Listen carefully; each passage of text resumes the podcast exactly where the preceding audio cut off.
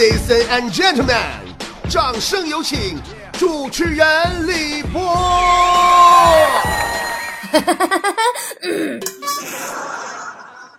你们猜我现在在哪儿呢？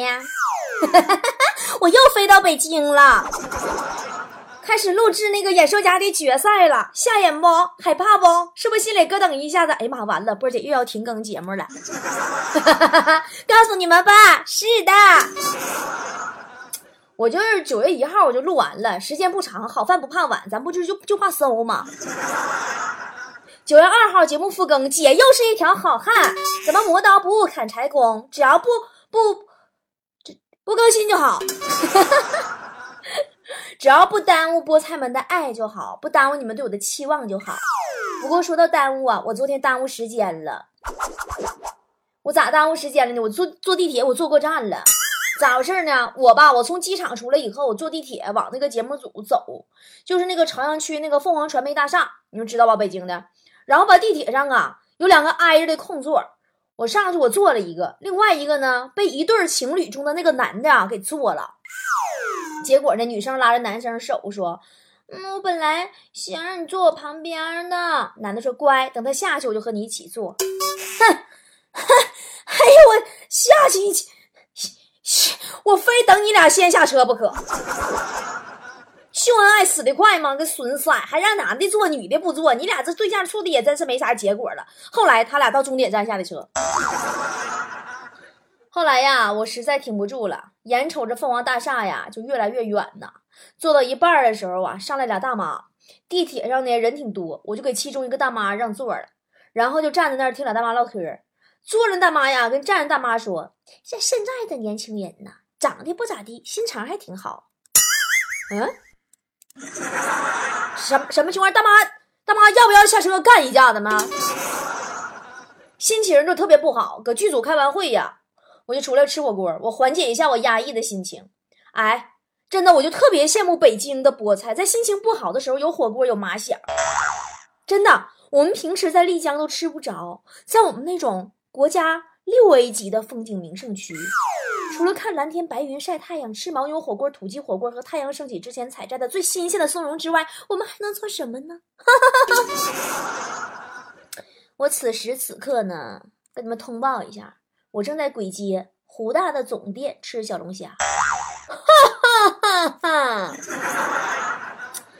不过昨天呢，火锅和今天的这个马小，我都有一个新发现，就是你放眼望去，那些吃火锅和吃马小的人。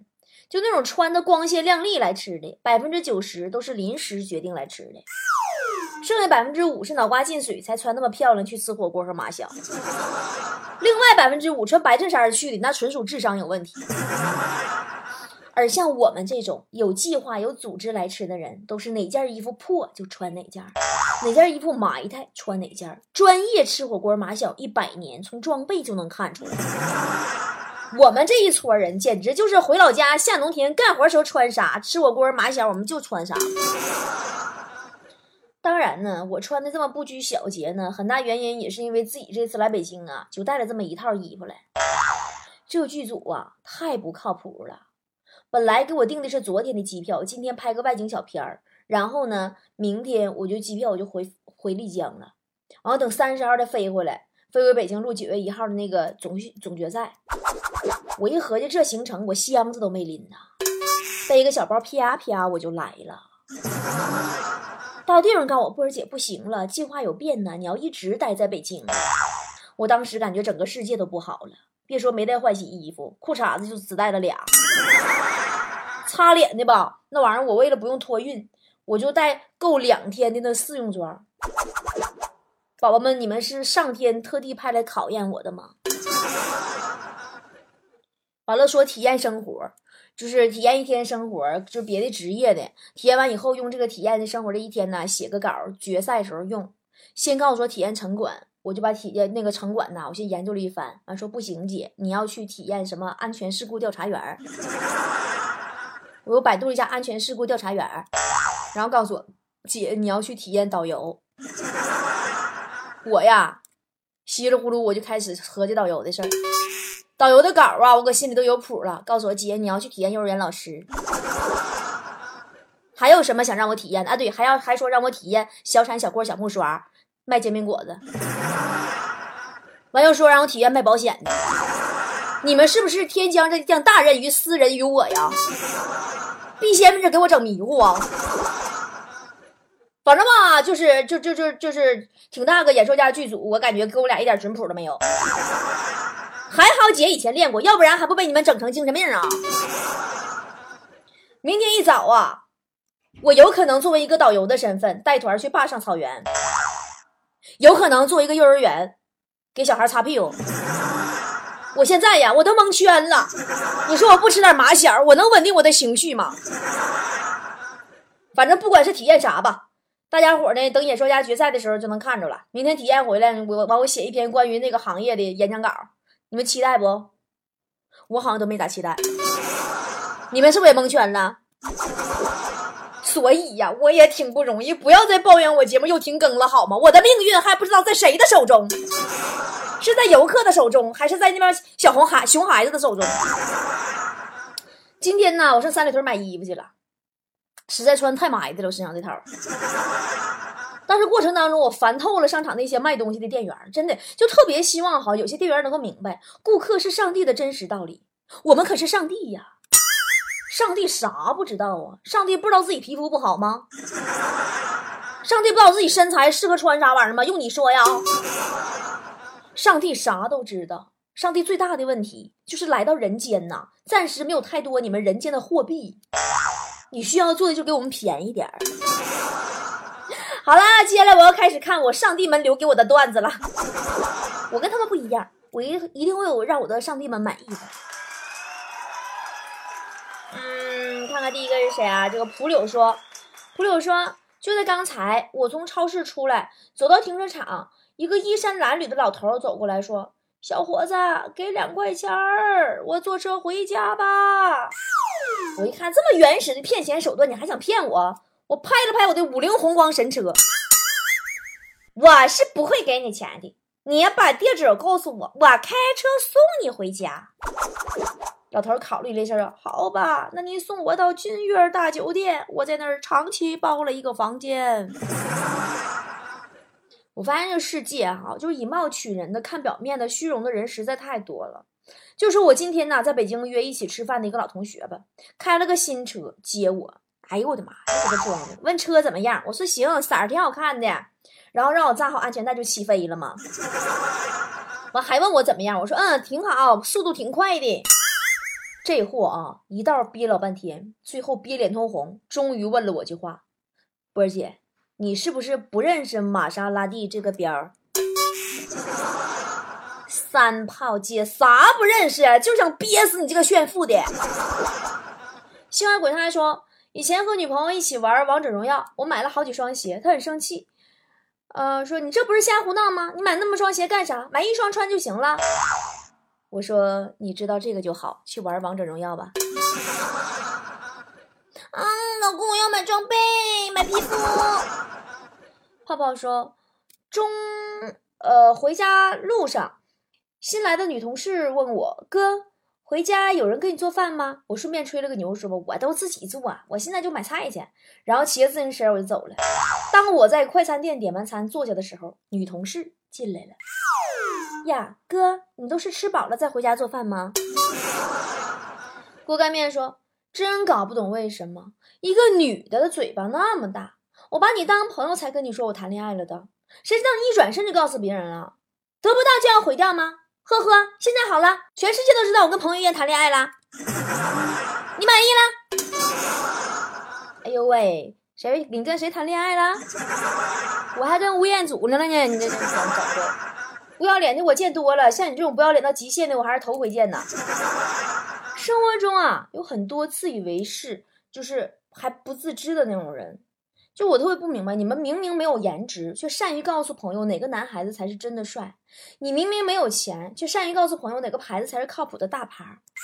你明明没有谈过恋爱，却善于去告诉朋友如何处理感情的困扰；你明明懒得要死，却善于给朋友灌鸡汤，激励他积极上进；你明明身体一塌糊涂，却善于给朋友们分享养生秘籍。那么，两个世界之谜：第一，你都从哪学的？第二，你自己怎么不用？不敢不敢飞说，有句话我不得不说，作为一个男人，如果你不做家务，那女人呢只能说你懒；但如果你什么家务都做，你就会变成笨、蠢、碍事儿、越帮越忙、笨手笨脚，这么简单都不会，地都拖不干净，小心眼说两句就不干啦。无法理解女人怎么想的。嗯，虽然我也是一个女人，但很多时候我也挺不理解女人的，可能我心里住了个爷们儿吧。尤其是我无法理解很多女人为什么不喜欢男人却会喜欢猫。你看哈，猫是独立自主的动物，它从不听人话，对不对？跟男人一样，去叫，嗯，它也得不过来。完，整天晚上都不乐意回家，上外面逛去，骚了骚了逛。只要一回家，他除了吃饭就睡觉，别啥也不干。女人呐，恨男人的每一点，在猫身上却都似乎成了可爱之处呢。女人们，你们自己合计合计，是不是这么个事儿？闵露雷说：“如何迅速鉴定一男一女是夫妻还是猫腻儿呢？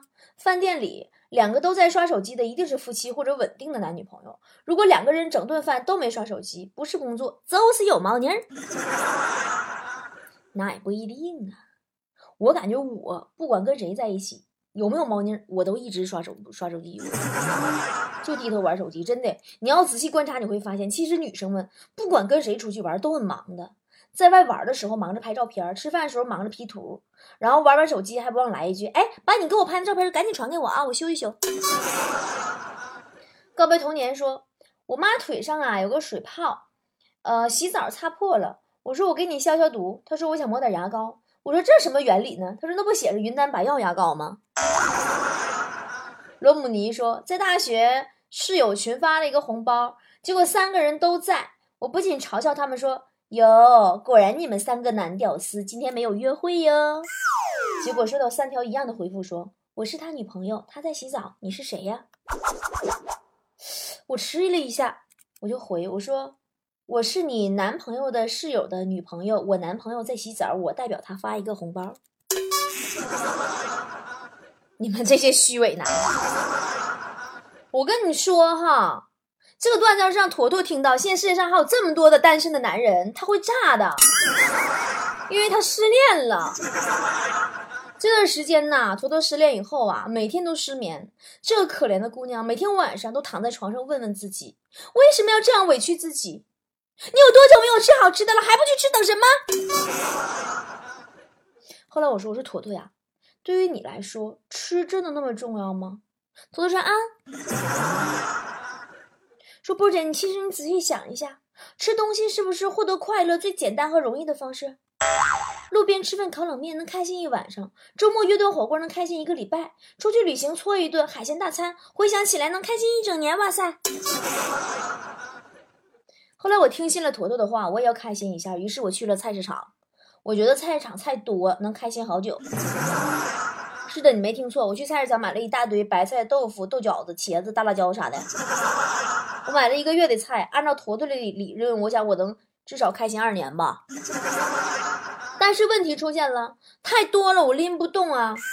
就在这个时候，开心的事情果然来了，从我背后传来一个男人的声音：“美女，拎不动了吧？”扭头一看，猪肉摊上一个卖猪肉的帅哥，老帅了，长得就好像吴彦祖啊，正目不转睛的看着我。就那种专注的眼神，我最起码能开心三年。哎呀，当时我那个心情啊，我心中不仅暗喜呀。难道帅哥看我长得漂亮，想要帮忙吗？这时候就只听帅哥接着说：“美女，买点肉吧，吃了肉就有力气了，有力气就能拎动了。”滚！真正生活中啊，其实几乎没有什么人追我，真的。工作室那群二货总拿这个事儿来笑话我，说没人追，没人追的。但是哈，我觉得就像思思那种，你们都知道思思啊，有很多异性追求的，对吧？那也没有什么值得炫耀的呀。你想啊，如果有很多异性追求你，那你首先要做的是不是应该反省你自己？是不是你自身不够优秀？是不是你自己的条件门槛太低，才会让那么多人有自信去追你？不要沾沾自喜，以为自己很受欢迎。就像我啊，我就很有自知之明啊，我永远知道我长得呢一点也不像朋友圈里那样美，我过得呢也一点不像朋友圈里那样好，但我也很满足啊，因为我吃的真的就像朋友圈里那么多。坨坨经常失恋，就是因为没有自知之明，人家说啥都当真事儿听。我就从来啊，我不信那些就对喜欢的女孩说，你随便吃，吃胖了我也喜欢，你别工作了，我养你，变丑又能怎样？我又不嫌弃你。说的时候看起来很真诚，但当你真的拖着一身肥肉，一张丑脸对他说，嘿嘿，我辞职了，你说养我是真的吗？哎，你看他什么反应？不揍你一顿算厉害。说你呢，坨坨。我们看下谁发来了留言啊？